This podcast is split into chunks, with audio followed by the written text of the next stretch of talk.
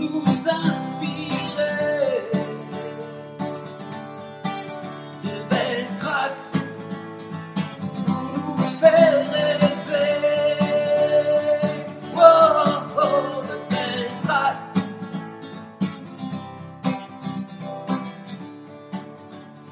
Cela fait un moment que j'essaie de l'attraper pour lui tendre mon micro, mais il court beaucoup, décidément beaucoup plus vite que moi, et a un agenda surbooké.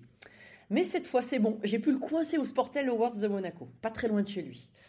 C'est une icône de l'athlétisme français et mondial. Il est reconnu de tous, notamment pour ses valeurs, qu'il transmet avec brio et pertinence au micro de France Télé, tous les étés notamment, et dans de nombreuses interviews ou même des conférences.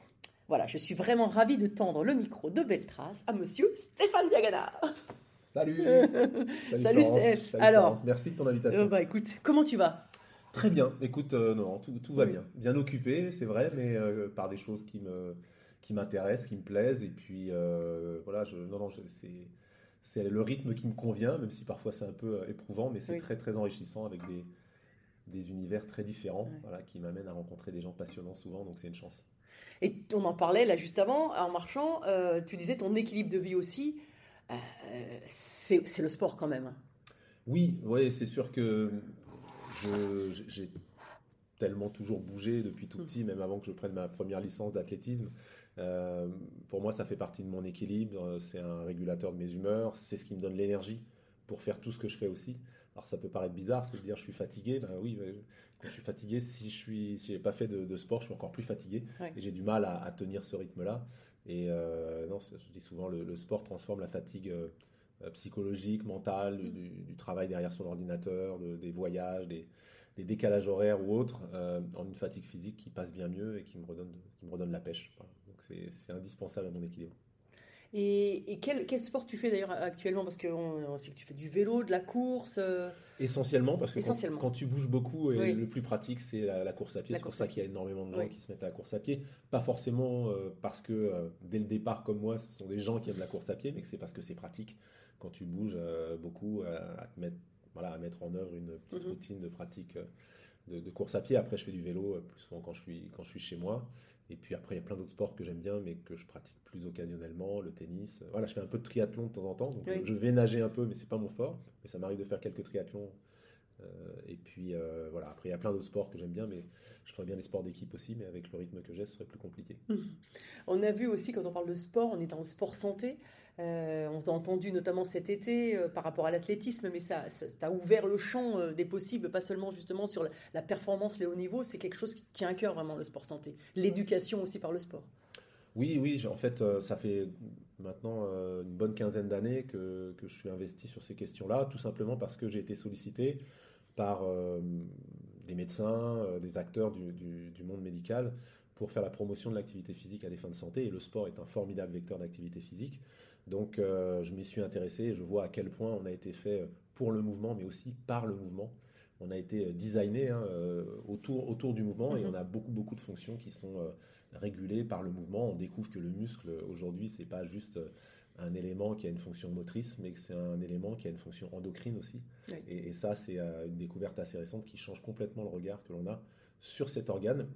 Mais il joue sa fonction endocrine que quand il est en mouvement. Oui. Donc euh, ça pose quelques problèmes aujourd'hui. Donc oui, oui, c'est un, un enjeu important. Et c'est vrai que cet été, j'ai eu l'occasion, lors des championnats du monde à Budapest, sur Mhm. l'antenne de France Télévisions, de dire qu'au-delà des enjeux de performance, euh, il y avait des enjeux de santé publique euh, dans, les jeunes, dans les populations assez jeunes notamment, euh, qui de toute façon euh, auraient un impact aussi sur euh, le potentiel à avoir des médailles. Oui. Parce que si on a une population jeune en mauvaise santé, il y a peu de chances qu'on ait une population avec beaucoup de médailles. Oui. les grands rendez-vous. Mais t'as pas aussi l'impression quand même qu'on on, on- on est plusieurs à porter ce message. Moi, j'essaye aussi un petit peu aussi à travers des associations d'enfants malades pour recentrer le sport au centre de, de l'éducation des enfants, etc. Mais on a l'impression qu'on n'est pas entendu, quoi, non? Oui, parce que en fait, un- je crois que c'est un problème culturel et c'est ce que j'ai pointé du doigt euh, lors de cette intervention. C'est qu'on on dit souvent il n'y a pas de moyens, il y a pas de- mais le point de départ, euh, les moyens, c'est toujours une question d'arbitrage et de priorité. Si on considère que euh, l'activité physique, le sport n'est pas important dans l'éducation, eh bien, on n'y consacre pas de moyens. Quand je disais si on n'a pas une population en bonne santé, jeune, on a peu de chances d'avoir des médailles. Mm. C'est vrai, c'est faux en même temps, puisqu'on voit que les États-Unis Mm. ont euh, des problèmes de santé publique importants aussi Oui. sur l'obésité, sur le Mhm. surpoids. Mais par contre, ils ont une très grande culture du sport. Et donc, euh, quand euh, euh, les jeunes s'y mettent, ils ont tout pour réussir. Et ça compense sans doute euh, voilà, c'est, cette. Ouais, on le voit notamment avec les universités américaines. On en parlait, nos enfants font des études supérieures, ils font aussi du sport. Mais en fait, quand ils sont dans, dans les études supérieures, il n'y a plus de sport, alors qu'ils sont dans le monde du sport. Oui, C'est dingue. Mais parce que, en fait, pour avoir travaillé sur un. Il y a très longtemps, hein, c'était il, y a- oui, il y a 15 ans, euh, sur un rapport euh, sport et université, euh, on se rend bien compte que quand vous abordez euh, ce sujet avec des, des présidents d'université Mhm. ou des gens qui sont en responsabilité dans les universités, bon, bah, ils considèrent que c'est encore quelque chose à la charge de l'université qu'il faut apporter aux étudiants, comme euh, on doit les nourrir, on doit les loger, en plus maintenant il faut leur faire faire du sport, mais ils ne voient pas du tout ça comme une opportunité dans le projet académique de développement de compétences. Mhm. Et c'est ça qui est fondamentalement différent par rapport au système anglo-saxon ou par rapport même, j'ai cité la Slovénie, euh, qui est un Oui. tout petit pays, qui a des résultats assez extraordinaires, mais parce que eux, ils considèrent que ça fait partie des apprentissages. Mhm. Ils considèrent qu'on n'apprend pas tout assis sur une chaise. Oui. Voilà. Et ça, c'est une différence fondamentale qui euh, explique euh, la place du sport à l'école dans ces pays-là, que ce soit dans les petites classes jusqu'à l'université. On, on voit beaucoup en Scandinavie aussi. Bien sûr, bien sûr. Tu vois, Voilà, c'est- c'est- c'est exactement. Et, et- Ils sont pas plus bêtes que nous à la fin. non, hein non, ils sont pas plus bêtes que nous. Ils ont, euh, on voit bien que sur les classements PISA, on n'est pas euh, meilleur en passant autant de temps à l'école, Mm. assis sur chaise, mais parce que, euh, une fois de plus, ce sont des gens qui ont une vision plus, euh, plus globale Oui. euh, du développement euh, de, la, de la de personne. la personne. Euh, et donc des, des- je dirais des euh, de l'approche pédagogique en fait euh, beaucoup plus ouverte euh, Mhm. que celle que l'on peut avoir euh, chez nous. Ouais, c'est un, su- c'est un sujet important, hein, vraiment, parce qu'on se dit avec Paris 2024, et d'ailleurs ça va me permettre de faire la transition avec Paris 2024, puisque tu es très impliqué aussi euh, avec, depuis le début avec la commission des athlètes. euh, euh, on moi, je m'étais dit, euh, il va y avoir une vraie révolution euh, sociétale, et puis ça traîne un peu, je trouve, à, à sortir. Quoi. Oui, et je pense que euh, c'était pas un manque de volonté hein, euh, de la part du COJO, elle est toujours là, elle est là, euh, mais on, mesure à quel point, et on a une, une inertie, un- Mm.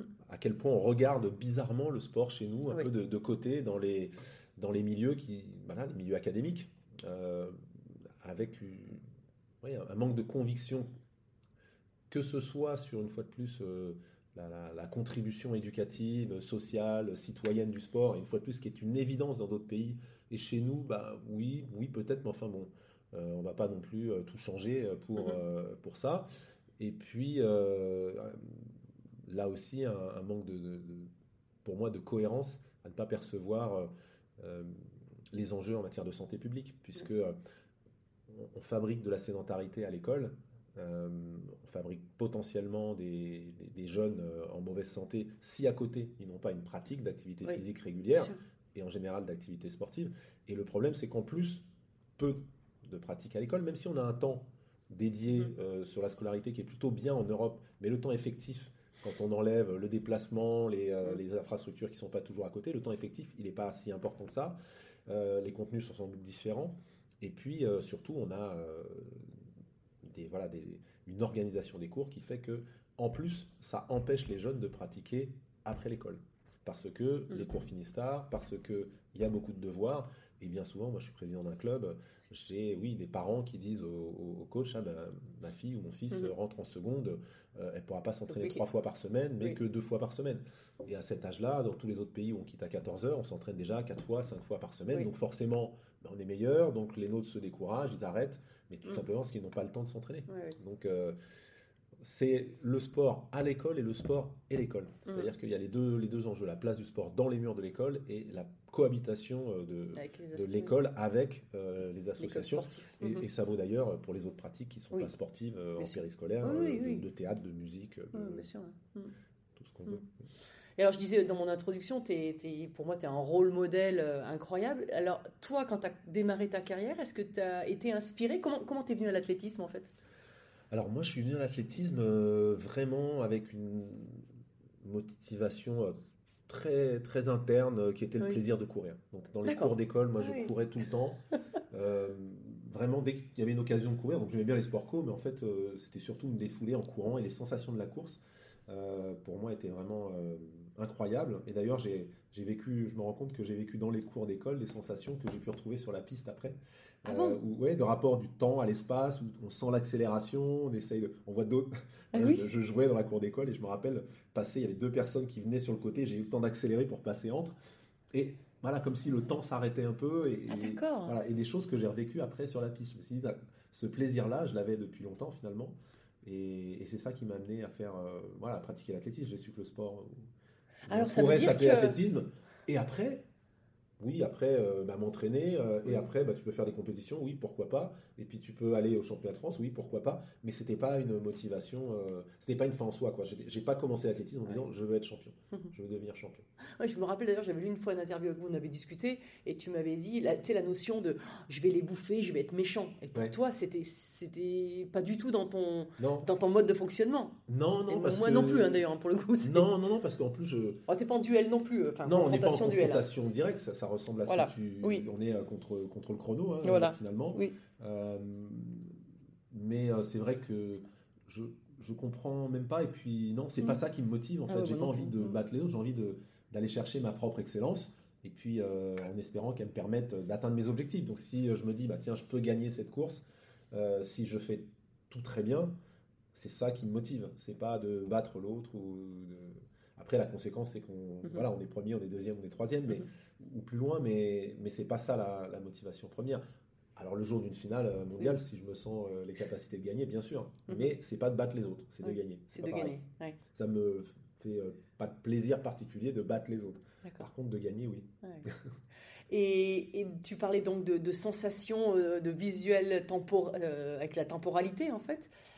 Quand tu courais bien, tu le sentais vraiment? Tu n'avais pas besoin du chrono? Ou... Alors, En plus, toi, c'est spécifique parce qu'avec les haies, il Ouais. faut vraiment être dans le timing. Sinon, Ouais, on a, euh, on a un rythme, on sait, on sait quand même quand on est dans le, dans, dans le bon rythme, quand on s'est bien Oui. préparé. Bon, donc tu sens, tu sens assez bien. En fait, on vit, euh, on vit dans un temps très court, mais je pense que toi Mhm, aussi. oui. euh, Eh, des fois, ça trompe. Des choses qui durent, le, Mhm. qui durent, Oui. qui durent quelques centièmes, on, on le, on sent. on- donc, on- Mhm.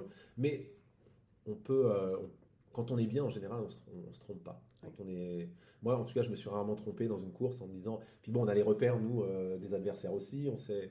Mais euh, voilà, et parfois, on peut même être au-delà de ce qu'on pensait. C'est plutôt ça qui m'a, c'est-à-dire, euh, je pensais faire un, un bon chrono et puis un, un chrono au-delà de ce que je pouvais penser, avec beaucoup de facilité en fait. Parce que souvent, c'est comme ça. C'est, Mm. quand c'est, on est quand pas ça bien c'est dur. Oui, oui, oui. Et quand on est bien, bah, ça paraît facile en fait. Et tu as aussi été entraîné 16 ans, je crois, 16 avec ans. euh, Fernand Hurtebise. hein. Ouais. Euh, donc presque ton seul entraîneur. euh, Enfin, peut-être pas au tout début. Ouais, mais, ouais, non, j'ai mais- fait 10 ans, de, de 10 ans jusqu'à l'entrée à l'INSEP à 19 ans, j'ai eu deux entraîneurs Oui. différents qui ont eu un rôle aussi extraordinaire auprès de moi et qui ont contribué à, mon parcours largement.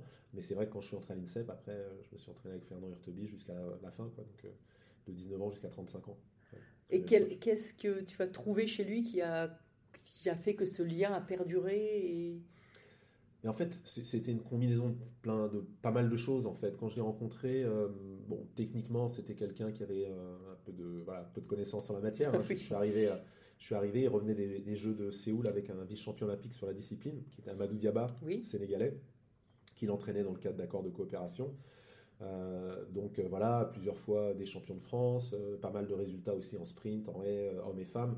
Bon, voilà, je savais que c'était un, un des coachs experts en France, comme on n'en a pas beaucoup, comme on en a de moins en moins, malheureusement. Euh, et puis après, la deuxième chose, c'est que humainement, c'était exactement la relation que je voulais avoir. C'est-à-dire que c'était un coach euh, Mhm. qui euh, qui voulait pas me déposséder du projet, mais m'accompagner dans le projet. Euh, quitte à quitte à voilà, prendre, prendre un peu de recul de temps en temps, euh, s'il le faut. Et, et c'est marrant parce que sa philosophie, c'était celle-là, et ça résume bien euh, ce qu'il était. C'est quelqu'un qui voulait euh, faire grandir ses athlètes. Euh, il disait, moi, si j'ai bien fait mon boulot, le jour d'une finale mondiale ou olympique, je dois être utile à te tenir sur le terrain d'échauffement, à te tenir ta bouteille d'eau et pas plus.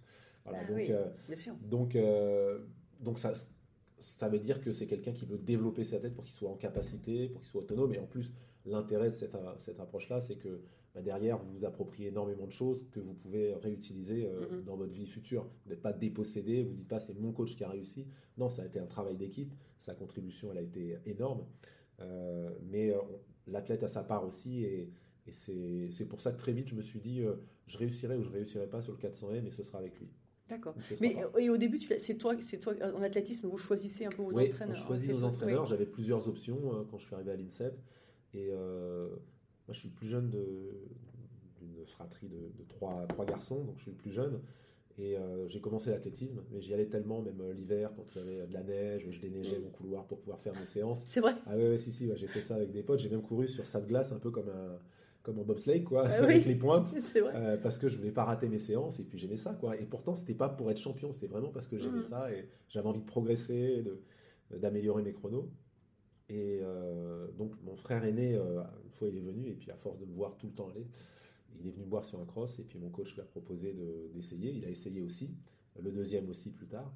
Et puis euh, ça s'est bien passé jusqu'à un Mhm. championnat d'Europe junior. Donc il était un peu en avance sur moi dans la connaissance des, des coachs. Oui. Et il m'a dit si tu vas à l'INSEP, il faut t'entraîner avec, euh, avec Fernand Hurtebise, parce qu'il le connaissait. Il me dit je pense que ça t'ira bien. Il D'accord. s'était pas trompé. Et, et à l'INSEP, après, tu as, toi qui aimes aussi beaucoup euh, le contact aussi avec les autres sportifs, euh, tu as trouvé des inspirations euh, autour de toi? Comment ça s'est passé? En fait, à l'INSEP, c'est euh, plus qu'une inspiration, c'est une ambiance générale, Ouais. une ambiance générale de, de travail, d'engagement. Donc, euh, on, prend, on prend de tout ça, l'inspiration euh, euh, dans le groupe d'entraînement, mais avec d'autres sports, bien sûr. Mais euh, dans le groupe d'entraînement, c'était euh, Laurence Billy, euh, Florence Coll, donc l'une qui était Mhm. sprinteuse, c'était du 100 mètres. Florence Coll, et c'était la première fois, j'étais dans un groupe où il y avait presque que des garçons, Mhm. et c'est la première fois que je voyais des filles sprinter aussi vite, euh, engagées aussi fort en musculation. Et je dis waouh, ça rigole pas le haut niveau. Et c'est vrai que ça a été, elles ont été une source d'inspiration. Après, il y a Daniel Sangouma aussi, euh, beaucoup, euh, qui était sprinter. Donc oui, oui, c'est sûr que bah, on arrive là, on n'a plus qu'à ouvrir les yeux, à, Ouais. à regarder et puis à se dire ok, je, je vois par quoi ça passe. On gagne du temps en fait. Ouais. Et Quand- On, comprend ce qu'est- on comprend ce qu'est le haut niveau et, et ses exigences, c'est Ouais. les exigences. ouais. quand, quand tu retournes là-bas, ça te fait quelque chose à chaque fois ou... Ah oui, moi j'ai passé 16 ans à l'INSEP. Oui. moi j'y passerai des vacances à l'INSEP. Parce que, parce que on peut faire tous les sports, j'adore tous les sports. Donc Oui. parfois, sur certains jours, on n'avait euh, pas grand chose. En récup le soir, on allait jouer au badminton. Ou avec, Oui. euh, donc j'ai pu essayer avec des joueurs. J'ai pu essayer le tennis de table avec euh, Jean-Philippe Ga- ah, pas, oui, Jean-Philippe. Gatien. Et puis voilà, d'autres pongistes qui Mhm. étaient là euh, aussi. Et puis non, c'est pour moi, j'ai- c'est un super endroit. Même Ouais. quand j'y vais, même, même quand j'y vais en, en plein hiver, si vous y allez, le pire c'est novembre avec la brume dans, parce qu'il y a une fo- on est dans le bois de Vincennes, donc il y a de l'humidité. Pour des gens qui viennent là la première fois, je pense que c'est un endroit horrible, mais pour moi, c'est, Ah non, moi, ce, ce sont des bons souvenirs malgré tout, même avec cette humidité, cette ambiance-là. Maintenant, nous, à Albertville, les skieurs, il y a, il y a un centre d'entraînement, un tout petit centre d'entraînement. C'est Oui. un gymnase par rapport à, Ouais, l'INSEP. Et, euh, et euh, quand la première fois que je suis allée à l'INSEP, je me dis, mais c'est fabuleux. Quoi. Moi qui adore aussi tous les sports, je me disais, mais c'est incroyable quoi, d'avoir Ouais, aussi. Puis sur place, tu as le médical, euh, Ouais. tu as, tout. Quoi. Ah oui, Euh, Même sûr. une crèche pour. euh, oui, sûr. donc, et nous, moi, parfois, je dis, mais pas, comment un endroit comme ça peut exister que, Ouais, tu vois, ouais. nous, on n'y Ah, avait surtout pas. maintenant, parce qu'à l'époque, bon, il y a eu des- énormément de travaux, mais maintenant, Oui. c'est un outil qui est extraordinaire. Le seul chose, la seule chose que je peux lui reprocher, c'est que ça a perdu de son âme. Il y a beaucoup moins de jeunes euh, qui, Qui s'entraînent, beaucoup moins d'athlètes euh, Mm. présents dans tous les sports, Mm. et donc ça sonne un peu creux parfois, Mm. alors que nous, c'était vraiment une fourmilière, ça vivait, c'était très sympa. Ouais, ouais. Oui, quand tu voulais aller chercher le très haut niveau, tu allais là-bas. Ouais, c'est Voilà. sûr. C'est maintenant il y a beaucoup plus, il y a des petits, il y a des pôles aussi, euh, des. Et euh, quels sont les moments qui, euh, qui, qui ont, qui ont plus marqué pour toi, qui t'ont plus touché dans ta carrière? Oh, il y en a beaucoup, des bons, des Oui. mauvais. Oui, oui, oui, des... moi, honnêtement, je me rappelle de l'image quand tu viens d'être champion d'Europe, je crois. ouais, Euh, en 2002, alors. Euh, Ou- ouais, et c'est quand euh, Odile, en fait, euh, ta femme, Avec, euh, elle est en zone mixte avec, avec- avec, Tidiane. avec Tidiane qui vient de naître. Exactement, ouais. Et j'ai cette image, je la revois, tu vois, que quand je pense, je vois ça. Tu viens et tu t'y attends pas vraiment, enfin, la Ah non, non, voir à ce moment-là. En, fait, elle devait arriver le lendemain au départ. Voilà. Et puis bon, euh, en 2002, donc je suis Mhm. champion d'Europe à Munich Oui. sur 400 mètres haies. C'est un titre qui m'avait échappé euh, Oui, quelques fois En auparavant. plus, oui, c'était. Et, et donc, euh, je venais d'être papa euh, juste Mhm. 8 jours avant, 8-9 jours avant. Donc avoir un passeport pour un petit bout comme ça. Et bon, Mhm. c'est- bon, Odile s'est débrouillée. Très bien débrouillé. Ouais, elle s'est bien débrouillée. Mais elle devait arriver le lendemain normalement. Et puis le soir de ma course, moi, j'avais un contrôle antidopage en plus, euh, Oui. ayant gagné. Et puis j'ai et donc je passe, je traverse la, je traverse Mm. la zone mixte effectivement, et, et puis je la vois pas parce que je pars en Oui. courant pour aller à le contrôle. Et puis euh, et puis tout le monde me dit Ah non, il y, a- il y a Odile. Je dis oui, elle vient demain. Non non, elle est là. Et puis je reviens sur mes pas et c'est là que je l'ai vue avec, Ouais. euh, avec mon coach et puis avec euh, avec Tidiane, Ah notre, ouais. notre aîné. Je hein, me rappelle de ce moment-là. Ouais. Ah ouais, ça, ça- je dis c'est la plus belle semaine de ma vie, ça c'est Oui. sûr. parce que c'était c'était incroyable en termes en termes d'émotion. Et, et pour moi, c'était en fait les sportifs, même quand on a des, des émotions positives comme ça, on se rend compte que ça nous amène une inquiétude parce que c'est quelque chose qui n'est pas prévu. Oui. Et, et donc, euh, comment je vais réagir? En fait, Mm. euh, euh, je suis resté deux jours après la naissance de mon fils et j'ai dit à ma femme, il faut que je parte vite, que je Oui. vois du bleu, blanc, rouge, du- voilà, pour que, je rentre dans, mon- remette, dans ma bulle. que je rentre dans, voilà, que je rentre, parce que là, je me dis, j'ai l'impression que j'allais arriver tout mou, tout complètement. Oui. et, et en fait, je savais pas comment ça allait se passer. Et avant de courir, j'ai l'impression que ça allait mal se passer. Et 10 secondes avant le Havomar, quoi, de la finale. Ah oui. Ouais, je me disais, ah, j'ai j'ai l'impression que ça va pas bien se passer alors que je fais le deuxième chrono de ma carrière. Quoi, parfois, les sensations sont trompeuses avant ou sur les terrains d'échauffement. Ça m'est déjà arrivé de. Ah non, mais moi, c'était même pire. J'ai eu un moment où je, je cherchais à, être, euh, à faire des mauvais échauffements parce que je me disais, de toute façon, aujourd'hui, je ne pas, je sais pas trop faire. Donc, je- donc après, je fais ce que je sais faire. Et quand, parce que quand je voulais en faire plus, Ouais. eh ben, c'était pas bon. Parce Ouais, que j'en faisais plus. Ouais, voilà. ouais, de toute façon, il faut faire ce qu'on sait faire. Voilà. exactement. Mais, euh, donc, donc, oui, des mauvaises sensations. Je, sais ce que c'est avant, avant le départ. Mais bon, après, hein, voilà, ça n'empêche pas de gagner. Ouais, non, ça, c'était un, un grand moment, Mm. Oui. bien sûr, quand j'ai été champion du monde aussi. Parce Oui, que ça, bah oui. ça vient l'année d'après, Atlanta, les Jeux Olympiques, où c'est vraiment l'année où j'aurais pu être champion olympique. Bien parce sûr. que L'année d'avant, je suis numéro 1 mondial, euh, Mm. que, euh, d'un point de vue chronométrique, et je m'étais dit, bon, 92, quatrième au pied du podium, 96, Oui. ce sera le titre. Et puis j'ai une fracture de fatigue, donc je regarde dans, les, dans la tribune. Donc ça, c'était le moment difficile, mais c'est pas un hasard si ce moment difficile euh, précède euh, le titre Le rebond derrière. 97. Ouais, ouais. C'est les deux, les deux euh, ça, c'est venu m'apporter quelque chose qui me manquait peut-être. À c'est- Atlanta, tu es le- dans la tribune, tu regardes la course dans la tribune. ouais. Parce qu'en fait, tu je étais commande là-bas. Ah, mais t'as- Là-bas. oh là là, mais ça. Ah, mais j'ai préféré ça que me lever la nuit parce que je savais que je pouvais pas faire un blackout complet et Oui. zapper le. Et en fait, je pense que c'était bien que je boive le calice jusqu'à la ligne, comme on dit.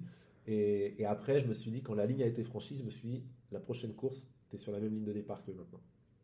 Voilà, ça c'était. Je me rappelle de ça, mais très clair dans ma Oui. tête. Je dis, maintenant, es dans la... pour la prochaine, tu es sur la même ligne de départ que. Il y a 12 mois et. voilà. Donc, Et, et avec du recul, ta fracture de fatigue, tu l'expliques, tu arrives à l'expliquer Qui est arrivé pour ce C'est moment-là difficile, c'était la deuxième. J'en ai déjà eu une, euh, déjà une 7 ans avant, euh, au pied gauche, et là c'était pied droit. Une fragilité euh, voilà, de, de- de constitution de mes pieds, de- Mhm. je sais pas, pourtant j'ai déjà eu des semelles, mais bon, un point, un point faible sur le- l'os naviculaire, en fait, les deux, les deux Mhm. ont, ont cédé en fait au- Oui. à force de choc. À force des, oui, oui, réception. surtout les réceptions des, des- Mhm, derrière bien les haies, ouais. ouais. Ouais, ouais. Ouais, compliqué ça, Ouais. à gérer. Oui, parce que tu as eu aussi pas mal de blessures dans ta carrière. hein. Oui, ouais, pas mal de, pas On a mal de, un de- point commun, là, hein, de blessures. ouais, bah, Oui, oui. En ski, vous êtes gâtés aussi. Oui, oui, on est pas ça, mal. ouais, bien Ouais. Mais nous, c'est essentiellement articulaire, c'est moins musculaire. Vous avez beaucoup de choses Oui, qui oui, sont musculaires. Ouais, beaucoup de choses musculaires. Mhm. Mais d'un autre côté, ce qui est bien, c'est que c'est plutôt réversible. Le Oui. musculaire, en général, ça se oui, oui. après quand on arrête de, Mhm. de tirer dessus. Et ça, t'arrivais, t'arrivais à le, à le vivre comment ces blessures C'est le En fait, toi qui adorais aussi courir, tu pouvais Ouais, plus ouais, quoi. bien donc, sûr, bien euh, sûr. Alors en fait, euh, donc quand je suis arrivé à, à l'INSEP, j'étais pas un, un junior euh, surdoué. Je suis mhm. arrivé à l'INSEP, je dis souvent par la petite porte, euh, 50% pris en charge par la fédération, Mm. 50% par mon club.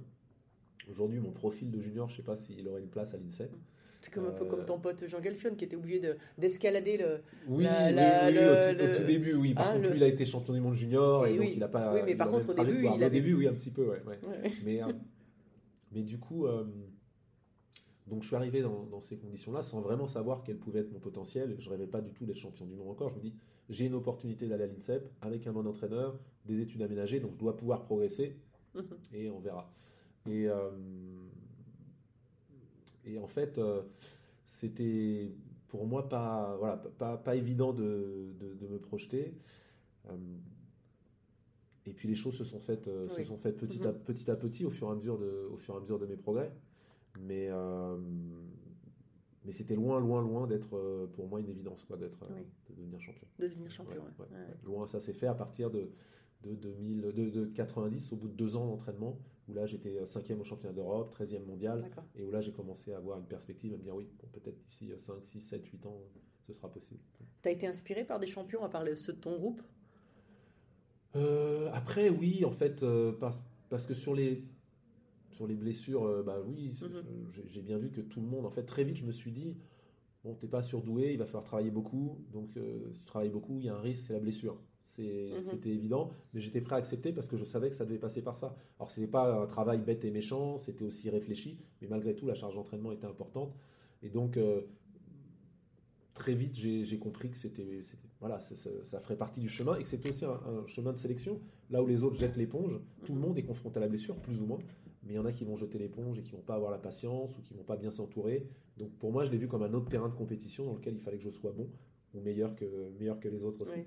Mais euh, du coup, oui, j'ai été inspiré par plein d'autres euh, sportifs qui ont aussi surmonté. C'est peut-être l'inspiration, euh, c'est peut-être le, voilà, des choses que j'ai vues chez tous les sportifs. Je me suis dit, bon, le sport, c'est ça. C'est Mhm. aussi De ça qu'il va falloir. Ne rien lâcher, c'est aussi là que ça joue. Mhm. Et c'est peut-être ces, voilà, ces parcours-là qui m'ont, qui m'ont inspiré. Mhm. Ouais. Je- J'imagine euh, que tu étais très sensible au- à la perfection du geste, Mhm. à tu sais, le nombre de foulées, enfin voilà, tout. Aujourd'hui, euh, il y a beaucoup de gestion du sport, et notamment de l'athlète, avec les datas, Oui. avec les puissances, etc. Euh, est-ce que toi, tu aurais aimé avoir toute cette technologie à ton service, ou est-ce que tu penses que en ce moment, c'est un peu en train d'aller un peu loin et qu'on est plus, et enfin que ça devient de la gestion data et moins dans les sensations et, et on laisse moins le, le feeling Oui, et, oui. jouer. vrai, oui, c'est vrai que alors nous on avait euh, on, avait la possibilité d'avoir des données, mais ce qui a changé, c'est que maintenant c'est de la donnée embarquée. Oui. Donc euh, avant on était euh, on allait au labo, on faisait des tests et puis on retournait sur Mhm. la piste. Il y avait quelques tests de piste, mais comme ils étaient très lourds à mettre en œuvre, ça venait pas interférer. C'était vraiment des points tous les six mois qu'on pouvait faire parce que ça ça perturbait quand même la séance. Aujourd'hui, c'est de la technologie embarquée. Vous êtes cycliste, vous avez Mhm. capteur de puissance, même si vous êtes un cycliste amateur, vous avez ça. Euh, vous avez les GPS, vous avez plein de choses. Pardon, excusez-moi. Et du coup, euh, du coup, c'est vrai que c'est très très présent. Pour en avoir discuté avec des cyclistes, Mhm. c'est très pesant même, Oui, euh, parce que euh, ils, voilà, ils sont presque fliqués. euh, oui, c'est ça. pour, ils sont quatre coins du monde, mais ça remonte sur une tablette et puis on dit bah tiens, t'as pas fait assez de temps à telle puissance, Oui. donc tu peux pas être sur telle course parce Ah, que. mais je voyais même les rugbyman ou les footballeurs, ou là pendant la Coupe du Monde de, de rugby, comme ils ont le petit GPS qui les suit là, ils sont pas, s'ils sont pas allés effectivement à 75% de leur VMA, Ouais. ils refont des allers-retours, des navettes Ouais, pour voilà. Euh, parce que ça a été, c'est identifié justement par rapport aux blessures aussi. Oui. Quand tu vas, il faut avoir un certain minimum de, euh, enfin minimum de d'engagement et Ouais, de, de travail pour Bien sûr, que. bien sûr. Donc, euh, moi, je trouve ça très bien, euh, Oui. surtout si c'est pour prévenir les blessures, surtout Oui. si c'est pour prévenir euh, du surentraînement. J'ai entendu qu'en rugby, ils commençaient à, euh, pour améliorer les protocoles commission et, et anticiper les, les accidents graves, qu'ils travaillaient sur des, pro- des protège-dents connectés. Donc, ils sont Ah oui. capables de Ah, prendre ça, la, décéléra- décélération, euh, les décélérations dans les chocs et peut-être sortir des joueurs plus tôt sans que ce soit euh, parce qu'ils peuvent, ils peuvent pas répondre à des questions sur des chocs plus légers, peut-être déjà commencer. à- Donc euh, je- voilà, il y a des enjeux de sécurité, euh, de performance, de prévention du surentraînement aussi. Donc tout ça c'est intéressant. Par contre, c'est vrai que il faut donner du sens à toutes ces données. et. C'est sans doute le plus le plus difficile. Qu'est-ce que l'on en fait? Et comment euh, rendre tout ça euh, pertinent pour pour l'entraînement. Et puis la question que tu poses aussi, c'est vrai que c'est que les sensations parfois. Mm. euh, parce que les données, c'est une chose, mais après, c'est les algorithmes derrière et la Mhm. pertinence des algorithmes euh, qui donnent après des solutions d'aide à, la décision. Est-ce qu'ils sont performants, les algorithmes? Est-ce qu'on fait rentrer les bonnes données? Et est-ce que parfois, euh, l'athlète par lui-même n'intègre pas, euh, par son intuition et ses sensations, plus de données et, Mhm. euh, et finalement, est-ce qu'il ne pourrait pas prendre une décision qui serait euh, plus propice à la performance que ça, ça coupe la spontanéité aussi du Oui. sport et, Mhm. et- Oui, c'est comme tu sais quand on fait, euh, je sais pas si tu as vu des corrélations entre les tests qu'on faisait effectivement en labo, euh, type VO2, euh, Ouais. voilà, etc. Et puis en fait, euh, ben, il y, en a qui sont, ce sont les champions de- du, du labo, Ouais. mais quand tu te mets en course, dans les conditions de course, c'est Ouais. C'est- pas forcément les mêmes. Bien sûr, oui. Faut avoir Il une base, avoir bien des évidemment, hein, mais... mais- oui, mais, mais ça peut changer un peu le classement Oui. parce qu'il y a des paramètres autres Oui. qui rentrent euh, en ligne de compte. oui. Et justement, ce, ce- ce mental, euh, parce qu'on arrive petit à petit dessus, mine de rien, euh, est-ce que toi, tu penses qu'il t'a servi ou qu'il t'a un peu bloqué Et est-ce que tu l'as travaillé pendant ta carrière? Alors, j'ai pas, euh, j'ai pas travaillé avec un préparateur mental parce qu'à Mhm. l'époque, euh, il y en avait Oui, c'était pas courant. Maintenant, pas- c'est. quoi, il y en avait oui. pas, ou c'était très rare, euh, en tout cas en France en particulier, mais même à l'étranger, mes adversaires, je ne crois pas qu'il y en ait beaucoup qui aient, qui aient travaillé avec des préparateurs mentaux à cette époque-là. Euh, mais par contre, j'avais une relation très très riche avec mon entraîneur Oui. euh, qui me permettait de, de comprendre ce que je faisais, pourquoi je le faisais, ce que je pouvais en attendre, à quelle échéance. Donc j'étais vraiment dans, ce, dans cet échange euh, Mhm. permanent, ce qui fait qu'il y avait un- une appropriation très très forte Mhm. du chemin pour arriver euh, à destination. Et ça, c'est une force euh, pour moi qui était, euh, Mhm. à mon avis, euh, déterminante euh, quand j'étais euh, quand j'étais en compète. Je savais très bien que si je visais tel objectif, j'en avais les moyens. J'avais euh, voilà, tout avait été mis en place pour ça. J'étais même parfois presque capable de prédire euh, le temps que j'allais que j'allais pouvoir faire. Donc ça, très vite, ça m'a permis d'avoir euh, confiance. Et après, euh, quand j'étais en difficulté, je savais euh, quelles étaient les, di- les difficultés. Je savais que je pouvais tirer le maximum et aller chercher le maximum. Mhm. Mais, euh, hum, mais voilà, j'ai compris aussi qu'il n'y avait pas de tour de magie. Euh, Que quand on n'est pas prêt, on n'est pas prêt. Et on peut optimiser, on peut aller chercher son meilleur, mais qu'il n'y a pas pour autant. voilà. Alors ça peut être le point faible, hein, de se dire qu'on a une très très bonne vision et quand on est bien, bah, justement, on arrive à, à- à réaliser ce que l'on veut faire et à s'exprimer pleinement parce qu'on est convaincu. Et quand on sait que, je parle pas du petit grain de sable, hein, je Mhm. parle de Oui. quelque chose qui vraiment change la Mhm. donne, et ben on, on redéfinit les objectifs et puis euh, en général on n'est pas loin du compte non plus. Ouais. Mais euh, ça, ça m'a permis, cette complicité avec mon entraîneur, ça m'a permis. Je dis souvent, j'ai eu un, un entraîneur qui, dans l'accompagnement, m'a permis de faire en sorte que chaque jour, quand j'allais euh, m'entraîner, au fur et à mesure, je me disais, bah, si je continue à faire ça régulièrement, c'est pas normal que je devienne champion olympique ou champion olympique Mhm. ou champ- champion olympique ou champion du monde un jour. Si je continue à faire ça quotidiennement, c'est pas normal que je. Et en fait, c'est ce lien entre le banal du quotidien Mhm. et l'exceptionnel Oui. euh, d'un titre olympique ou d'un titre Mhm. mondial. Et je crois que le rôle du coach, il est, il est, il Et- est là. oui. Il est d'être, euh, c'est l'empowerment euh, d'une certaine façon, de faire en sorte que l'athlète, petit à petit, ait une ambition très, très, très élevée, mais qu'elle lui paraisse tout à fait légitime par rapport à ce qu'il met euh, en œuvre au quotidien. Mhm. Et ça, c'est, pour moi, en termes de, force mentale, c'est, là-dedans que j'ai puisé là-dedans, euh, ma force Mhm. mentale. C'était pas juste le projet de mon coach, c'était aussi le mien et, et, et je, le, je le partageais vraiment. euh. Ouais, c'est fort ça. Ouais. Et alors là, tu parles de coach, etc. T'as jamais voulu devenir coach? Mais en fait, je suis parti sur des études qui étaient différentes, mais j'a- j'adorerais être coach. Mais, euh, Oui. Parce que j'adore la biomécanique, Oui, bah oui. j'adore la physio. Quand j'entends tout ça, je me dis, mais c'est- c'est une mine de. de- de- J'a- J'adore la physio de l'effort, Oui. j'adore la biomécanique et j'adore tout ce qui est euh, relation, euh, voilà, toute la Mhm. dimension humaine. Tu vois, j'ai fait les tests Myers-Briggs, je sais pas si tu connais. Mhm. Je pense que c'est très intéressant pour des coachs qu'on ne l'utilise pas assez Mhm. pour faire du, du profilage, un peu, pour mieux Bien comprendre. sûr. Euh, et ça, c'en est un parmi tant d'autres. connaître son fonctionnement. pour- connaître son voilà. fonctionnement pour pas projeter euh, Mhm. dans l'autre, c'est tout ce qui est coaching. Et je trouve que c'est passionnant parce qu'en plus on se développe euh, en, en apprenant tout ça et, et c'est une puissance extraordinaire. Donc si, mais en fait je suis parti sur d'autres études au départ Oui. et puis euh, et puis voilà ça s'est pas fait. mais bon. voilà. C'est jamais trop tard. Ouais, Ah. peut-être, peut-être, peut-être, mais c'est, en tout cas je trouve ça passionnant et j'aimerais, ouais, bien. Ouais. J'aimerais bien. ouais. Bon. Allô Non, non, ça serait, ouais, ça serait, ça serait fabuleux, vraiment.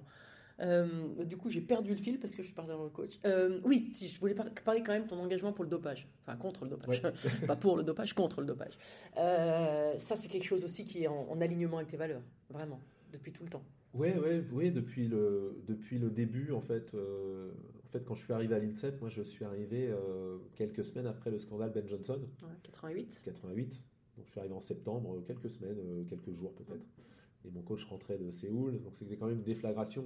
Je savais, euh, j'étais pas né de la dernière pluie, je savais qu'il y a eu du dopage. On était en époque, l'époque de la guerre froide, l'Allemagne de l'Est, Mhm. les États-Unis, j'avais pas, euh, voilà, pas d'illusion. Mais là, quand même, ça, voilà, c'était réel. C'était une déflagration sur le 100 mètres, la discipline la plus regardée des Jeux Mhm. Olympiques. Et, euh, et donc, du coup, je, bon, je suis rentré à l'INSEP. Je- et avec mon entraîneur, on a discuté et on s'est dit, bah, on, mettra 8 ans là où les autres mettent 3 ans. On y arrivera ou on n'y arrivera pas. Moi, j'ai dit, bah, C'est un et, fait. et- Mhm. et c'est la chance que j'avais, c'est que, le, comme je t'ai dit, je suis pas arrivé euh, à l'athlétisme pour devenir champion Mhm. absolument coûte que coûte. Et je pense que ça, ça a été une vraie protection. Oui. Je dis, moi, ce que je veux, c'est voir jusqu'où je peux aller, et ça s'arrêtera là où ça doit s'arrêter, en fonction où ça doit s'arrêter en fonction de ce, que j'aurais pu mettre en œuvre avec mon coach, avec euh, Mhm. avec l'ostéo, avec le kiné, avec le médecin pour la, Mhm. tout ce Quand qui tu as optimisé tous les. d'optimiser Mhm. Tout ce qui est possible. je- voilà, exactement. Mais je veux savoir ce que je vaux, ce que je suis capable. et, et comme je le dis souvent, pas ce que vaut le pharmacien du coin. Oui. Euh, donc ça, c'est la première chose. Et puis on s'est retrouvé au- autour de ça avec mon coach. Et finalement, c'est une force incroyable parce que c'est, euh, t'as envie de faire gagner ça en fait. T'as envie de, Oui. t'as envie de te montrer à toi-même que c'est possible. Euh, et puis de montrer à ceux qui te connaissent aussi, euh, de voilà que, que c'est possible. Et, et, euh, et c'est une force en fait de courir pour quelque chose comme ça. Euh, courir pour des idées, euh, pour des, des valeurs. Je pense que c'est c'est aussi quelque chose de, de, de très important. Et vraiment, c'est pas un problème pour moi de me dire, euh, bah, si ta doit s'arrêter, que tu peux pas être champion du monde et que tu seras juste sélectionné un championnat du monde une fois dans ta vie, bah, ce sera ça ton parcours. Mhm. Mais euh, Et tu étais, aussi focus là-dedans parce que euh, au- sur toi parce que autour de toi il y a quand même il y avait quand même des suspicions il y a eu des, Oui, oui, il y a eu des cas de dopage c'est pas évident de, de courir contre des gens tu, tu dis non mais lui il est pas clair quoi et c'est ouais, c'est vrai, mais en fait, moi, ce que je regardais toujours, c'est combien il fait. Et j'ai pas de certitude, euh, si- voilà, combien, combien il fait, où j'en suis, Mhm. et qu'est-ce qui me reste à mettre en œuvre que j'ai pas mis en œuvre dans mon projet encore. Donc j'ai encore des marges de progression, et ce qu'il fait, je dois pouvoir le faire. Voilà. Et donc euh, ça a toujours été comme ça. Et puis euh, j'ai gagné des courses quand j'étais champion du monde, il y avait des dopés qui étaient derrière moi. Oui. Donc je pense qu'aussi c'est une forme de raccourci, c'est une forme d'aveu de faiblesse, Mhm. c'est une forme de facilité, et que parfois, ben, tout ça mis bout à bout, je suis pas convaincu que le dopage puisse Euh, finalement, euh, ok, ils vont gagner là, mais ils seront pas allés au bout de leur projet Non. en termes de, de recherche, de rationalisation, de donc euh, et puis équilibre personnel tu sais quand même que tu as triché quoi. Enfin je sais pas c'est pas ouais, mais après je sais pas, je sais ça pas doit si je sais pas, oui, mais ah ouais, ça Ouais, doit moi être je pourrais pas pour, ça pas pour toi, pour Oui, moi, oui. mais mais pour eux peut-être pas, mais mais je pense que peut-être le stress aussi de se dire je vais me faire contrôler, est-ce que je vais, Oui. ça peut être un mois aussi ce stress-là de de pas être tranquille, de se dire peut-être que j'ai un contrôle qui va ressentir positif. Donc euh, et puis je me suis dit bon peut-être qu'il y en a qui seront devant, ils seront devant, et il y en a eu sans doute qui étaient devant à un moment. oui, oui. Ils ont fait leur parcours, j'ai fait le mien et voilà c'est tout. Mais euh, mais non pour moi c'était euh, c'était une évidence. Enfin j'ai pas eu à me poser de questions, me dire est-ce que t'as pas été tenté? Je dis non très, très clairement c'est et jamais personne n'est venu te voir non mais en plus parce que t'es trop clair bah oui moi c'est pareil que hein. je oui, pense oui, que oui, bien évidemment voilà, les gens ils vont voir des, des personnes qui ont peut-être une fragilité, qui ont. Euh, euh, moi, c'était pas ça. J'avais Mhm. dire, ça pouvait s'arrêter le lendemain. J'ai fait les études à côté, je partais sur autre chose. euh, donc, euh, non, je pense que de ce côté-là, non, pas été identifié comme potentiellement Mhm. un client pour, un dealer quelconque. Aujourd'hui, euh, l'évolution des, des contrôles antidopage, avec ce, ce contrôle qui peut être quasi quotidien, Oui. euh, c'est une évolution contraignante pour les athlètes, puisque Oui. c'est pas évident. De, euh, tout à l'heure, j'étais avec Johan Huget, il me dit bah, Moi, quand je me suis fait attraper, j'étais avec l'équipe de France, enfin attraper pour le troisième no-show. euh, voilà, il dit avant, il fallait remplir un trimestre en amont, on ne pouvait pas Oui. changer. Donc, on cherche à faire évoluer, mais c'est vrai que c'est quand même contraignant, mais malheureusement, tu as envie de te dire, bah oui, mais si on veut essayer de d'attraper les tricheurs ou de limiter les tricheurs, c'est Ouais. c'est aussi un, un, un outil qui, euh, qui, euh, dont on- par lequel on doit passer. Quoi. Oui, oui, bien sûr, bien sûr, avec la localisation et Mm. le système Adams, aujourd'hui, euh, Mm. c'est une heure par jour, qu'il faut, voilà. qu'il faut donner. On a une application qui permet de modifier plus facilement. Moi, j'avais tout début quand j'ai arrêté. Les tout début, c'était sur papier, Papier. c'était Il sur. fallait l'envoyer avant. Voilà, fallait l'envoyer avant, Mm. fallait passer les coups de fil, fallait bon. Bref, euh, c'était vraiment le, le- le balbutiement. Aujourd'hui, c'est quand même un peu plus souple. Je dis pas que c'est pas contraignant, c'est vrai que c'est Mhm. contraignant. Mais pour moi, en tout cas, si j'étais athlète aujourd'hui, le jeu en vaudrait la chandelle Oui. sans problème, sans problème. Il y a même maintenant un suivi passeport biologique. hein, euh, Exactement. que- donc Kevin Mayer, euh, Mm. Mélina, Robert Michon sont Voilà, exactement. ouais. ambassadeurs du. Voilà, mais ça c'est une option, c'est quelque Oui, chose oui. qu'on peut choisir euh, de, de faire en, en plus. Mais, mais non, en tout cas, le, le système Adams aujourd'hui, il est, il est nécessaire, il est indispensable. Euh, on a besoin, c'est vrai, de, de- de champions comme ça qui nous inspirent. Euh, toi, aujourd'hui, ton regard sur l'athlétisme, tu as des champions euh, qui t'impressionnent? Bah oui, il y a, y a y a des champions incroyables, des, comme, comme Duplantis, Duplantis, notamment, oui, là, c'est euh, vrai à la perche, qui est, euh, qui est assez euh, phénoménal, qui, qui partage aussi, euh, bah, c'est un ambassadeur pour sa discipline, Oui, la perche, mais pour l'athlétisme de manière, de manière plus générale. Euh, on a vu Noah Lyles aussi, euh, avec, oui, avec ses prises de position en plus, qui ont, qui ont Oui. fait plus parler que lui, oui. de lui encore que ses, par que ses trois titres la NBA. ouais, sur la NBA. Mais, Je suis champion du monde, mais les autres, ils, sont, ils se disent voilà, champion du monde, mais ils ouais. sont pas champions du monde. Donc c'était assez. euh, assez drôle. Non, mais on a de, on a de, de- de bons athlètes. je pense. Sur le marathon, hommes-femmes, on voit Mhm. des, des records aussi, bon, avec les chaussures Ah, qui oui. évoluent. euh, qui explique aussi pour beaucoup. Non, on a des, des champions, des championnes, euh, Femke Bol aussi, Oui. euh, voilà, qui sont qui sont de grands champions, de grandes championnes. Ce qui nous manque dans l'athlétisme, c'est un circuit qui soit plus identifié, plus compréhensible, Oui. qui pour moi devrait être une Coupe du Monde Mhm. Avec des points individuelle, avec des points, Mhm. et avec une récurrence des participants euh, euh, aux épreuves, euh, Mhm. avec un- des épreuves de niveau 1, euh, Mhm. voilà, et puis des épreuves de niveau 2, euh, pour qu'on ait une récurrence, qu'on puisse identifier les visages. Et aujourd'hui, on, on voit certains champions euh, ou championnes euh, au championnat du monde, et puis entre, on les voit pas parce que, euh, parce que les meetings sont de moins en moins diffusés, et puis parce qu'en plus, ils viennent à tel meeting, on sait pas, on- l'histoire est mal racontée. Oui, parce qu'en plus, bah, je sais pas, sur un 100 mètres, tu as 8 couloirs ou 400. ou- Enfin, voilà, t'as- t'as- pour le meeting, tu as une course. Enfin, des fois, tu as une finale B, enfin, Ouais, bien voilà. sûr. mais tu n'as souvent qu'une course. Oui, donc, tu n'en as mais- que 8 qui sont invités. Oui, t'en as que 8, mais c'est jamais les 8 mêmes. C'est ça les le problème. oui. C'est comme si en Formule 1, à chaque fois, on avait euh, des, Mm. des- des coureurs différents. On ne comprendrait pas. Il faut que ce soit les, les 8 mêmes euh, qui soient invités, ou, ou Mm. 10 ou 16, je ne sais pas comment, comment on fait, mais, mais quelque chose qui permette d'avoir une récurrence euh, de calendrier, puis une récurrence des acteurs, pour qu'on puisse avoir vraiment un, un rayonnement de l'athlétisme hors des championnats Mm. du monde ou des Jeux olympiques, euh, qui soit à la hauteur de ce qu'est ce sport. Oui, c'est non, c'est c'est clair qu'on a besoin d'une de, de- que ce soit clair, quoi. Oui, voilà, Voilà. avec des visages euh, bien identifiés, et, Mm. et- et là, on ne comprend pas le sens, en fait. Mm. Voilà. Il y, a eu, il y a eu quelques évolutions. On voit maintenant les présentations des athlètes, on Oui, voit oui. sur les championnats, etc. Oui. Mais c'est pas, voilà, ça, ça- suffit pas. Ça reste, ça, pour moi, c'est des c'est le évolutions. show à la fin. Voilà, c'est l'emballage. C'est l'emballage. Le, le- le fond du, le, Ouais. le cœur du, du- du- du problème n'est pas, n'est pas abordé. Je vous dis souvent, on a eu Usain Bolt qui a dominé de la tête et des épaules pendant 10 ans Oui. euh, le sprint mondial et qui a gagné la Diamond League qu'une fois parce qu'il s'y est intéressé qu'une seule fois. Oui. Et ça, c'est pas normal quand votre circuit premium de meeting euh, est boudé par la Mm. star absolue euh, de l'athlétisme. Ah bah oui, oui. Et parce qu'il y a des problèmes dans la construction de ce circuit, dans, les, dans le fait que ce soit les organisateurs de meetings qui invitent et non pas une liste d'athlètes euh, euh, validés par la fédération Mm. Avec le internationale classement qui mondial, quoi. Faudrait avoir un classement mondial, ouais. Exactement, exactement. Ouais. Parce qu'on est sur un système d'invitation. euh, Ouais. Donc ça, c'est un, un vrai souci. Le temps passe, le temps passe. Euh, c'est trop bien. Euh, Est-ce que, est-ce que tu as une passion cachée qu'on ne connaît pas, à part le sport? Oh, il y en a plusieurs, ouais. ouais j'en ai, j'en ai- La musique, non, un peu non, Alors, la, musique, j'en ai jamais joué, mais j'ai- Ah, oui, j'écoute oui, beaucoup de musique. t'écoutes beaucoup mais- de musique, ouais. Mais euh, non, une passion après, une passion, j'ai- j'ai j'ai beaucoup pêché à la ligne quand j'étais petit. Et l'athlétisme m'en a privé. Mais je passais des heures dans les Ah. Pyrénées, en Charente, parce que j'ai de la famille un peu partout, dans les Alpes, à Mm. pêcher, euh, soit la truite, soit le brochet, soit. J'ai pas mal. euh, ou après en mer aussi, Ah un oui. petit peu. Euh, beaucoup, beaucoup, beaucoup. Et puis euh, la voile. La voile. Que j'aime que j'aime beaucoup. Et parfois, je, je, je lis les deux. J'ai fait quelques Oui. croisières aux Seychelles avec des lignes de traîne derrière le voilier. Et donc, ça, c'était sympa. Mais. euh, Mais pas de là à partir comme Jean sur un voilier en compétition. non, non, non, la voile, moi, c'est plutôt Galchon. loisir, mais Oui. la voile complète, la régate, c'est pas. J'ai vraiment, non, c'est pas un.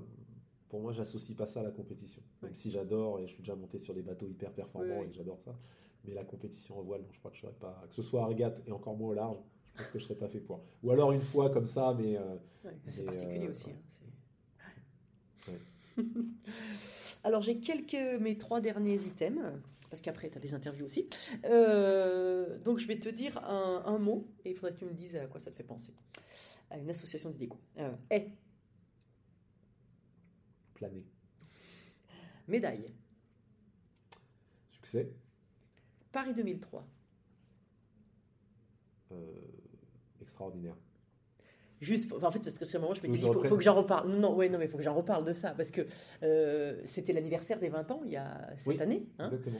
et, euh, et notamment lors, euh, lors du meeting, de, le meeting à Paris, Oui, ils avaient recréé le relais, qui a été champion du monde. oui, Hein oui, bien sûr. bah, Et, ouais, hein, et- c'est et je me rappelle que tu as témoigné, tu as témoigné et tu disais qu'en fait, euh, le matin ou de la course, tu n'étais pas sûr de courir Ouais, parce que tu étais sur plus ou moins blessé. Sur le terrain d'échauffement. ouais. Voilà, Ouais. hein, c'est ça. hein. Exactement. Et les autres sont venus te dire non, non, mais on a besoin de toi. Et... Ouais, ouais, en fait, c'est.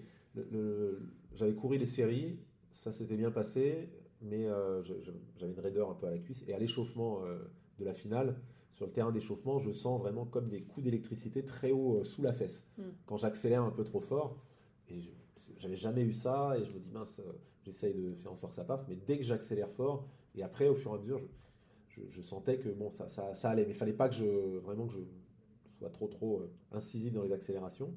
Donc euh, je m'étais déjà blessé euh, 12 ans avant sur un championnat du monde en relais à Tokyo. Je me suis dit, je ne veux pas revivre ça, surtout ici au Stade de France. Puis pour les gars, Oui. il faut que j'aille leur dire, moi j'ai un risque, il y a un risque. Donc euh, si je cours, je partirai lentement, relativement lentement. Euh, vous inquiétez pas, mais c'est la seule façon parce que j'ai ce problème-là à gérer. Mais euh, il y aura quand même un risque, même si je fais ça. Et donc si vous voulez pas prendre le risque, c'est le remplaçant qui court et, et dites-moi, Mhm. moi je comprendrai, il n'y a pas de souci. Et, euh, et donc euh, je me rappelle les avoir réunis, ils m'ont dit non, non, de toute façon, vu l'ambition qu'on a, c'est avec toi parce que bah, le, le remplaçant n'avait pas le même niveau, donc Mhm. même, même à fond. Et donc ils m'ont dit c'est avec toi. voilà. Et donc moi je sais que ça m'a enlevé un poids parce que je me suis dit au moins ils savent, Oui. ils savent que je vais partir doucement, Mhm. ce qui n'est pas dans mon habitude, donc euh, ils vont pas s'inquiéter. vont- Oui. Et, euh, et puis bon, et finalement ça s'est passé, mais il fallait que je parte doucement parce que même dans la course je sentais que ça, Ouais. en haut de la fesse là, c'était pas, pas top. Puis après, après 100, 120 mètres de course, j'ai pu quand même dérouler la foulée, Ouais. euh, j'ai pas eu de problème pour. C'est un un moment incroyable parce qu'en plus, une médaille collective, quoi. Ouais. euh. Non, non, c'est un moment, c'est un moment incroyable et c'est vrai que j'ai euh, super content parce que c'est un titre, mais deux frustrations. Un, c'est qu'on l'ait eu après coup. Bah parce oui, que parce que des, les des Américains ont été pour dopage et qu'on n'était qu'à 8 centièmes derrière eux. Et puis euh, le deuxième, c'est que je me dis 8 centièmes, si j'avais pu être euh, Oui. juste à peu près sans cette crainte-là, j'aurais Mm. pu. euh, voilà, Oui. Les 8 Les centièmes, 8 centièmes, tu les avais voilà, largement. sûr. ouais. Ouais, mais bon, écoute, euh, C'est comme ça. en tout cas, c'est des beaux moments. Donc après Paris 2003, bah, Paris 2024. Ouais. Paris 2024. euh, Comment on pourrait dire ça Bah, Le rêve absolu, quoi, pendant un sportif. Mm. Les jeux à la maison, ouais, le rêve absolu. Euh, bon, je suis obligée de dire Fernand Hurtebise quand même. Voilà, c'est beau- beaucoup de mots. Mm. Euh, un homme bien. Ouais, un homme. euh, ouais, un homme rare et bien. Présent. Présent, euh, futur. parce que je l'ai après. Donc, avenir. avenir. Avenir, euh, joyeux. Peut-être coach aussi. hein, je, je- Non, je non, le place comme je ça. vois- Ouais, ouais. Non, non, je, je vois toujours. C'est vrai que c'est pas toujours, euh, surtout en ce moment, de, Non. de- évident d'avoir. Mais je, me dis, je me dis toujours que le, que le- voilà, le meilleur est toujours possible. Voilà. Donc euh, j'ai cette vision-là. J'ai plutôt euh, l'optimisme. C'est pas toujours facile, mais j'essaye de voir les choses comme ça. Donc si on me dit avenir, je dis joyeux. Voilà. Alors justement, hein, c'est la transition. Est-ce que tu as une devise dans la vie? Une devise dans la vie Euh,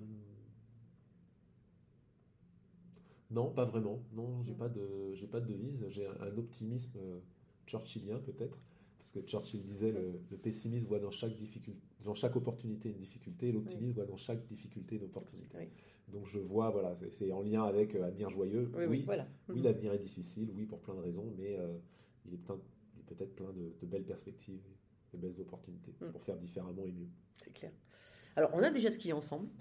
Mon podcast s'appelle Belle Trace, mais c'est pas forcément en lien avec, euh, avec, euh, avec le titre du podcast. Euh, Qu'est-ce que c'est pour toi une belle trace? Une belle trace. C'est une trace qui inspire, voilà, qui inspire, qui trouve, qui permet à quelqu'un de, de trouver son chemin. Voilà. Mm. Mais euh, voilà, faut suivre une trace et puis créer la sienne après. Mais euh, on peut partir de celle d'un autre et puis euh, créer la sienne après. euh, voilà, donc une belle trace, c'est ça pour moi. Bah, Merci Stéphane, c'était passionnant, comme je m'y attendais. Merci. Et j'espère qu'on fera Merci. quelques belles traces ensemble. Eh ben, avec grand plaisir. Merci Florence. Merci. Merci à tous, chers auditeurs passionnés. Vous savez qu'en ski, on récompense les jeunes skieurs avec des étoiles. Alors, si ce podcast vous a plu et que vous voulez continuer à suivre les belles traces et le faire découvrir aux amis, mettez non pas 3, mais 5 étoiles. Et pensez à écrire un petit commentaire pour m'aider à progresser et à dévaler les pistes. Allez, tchuss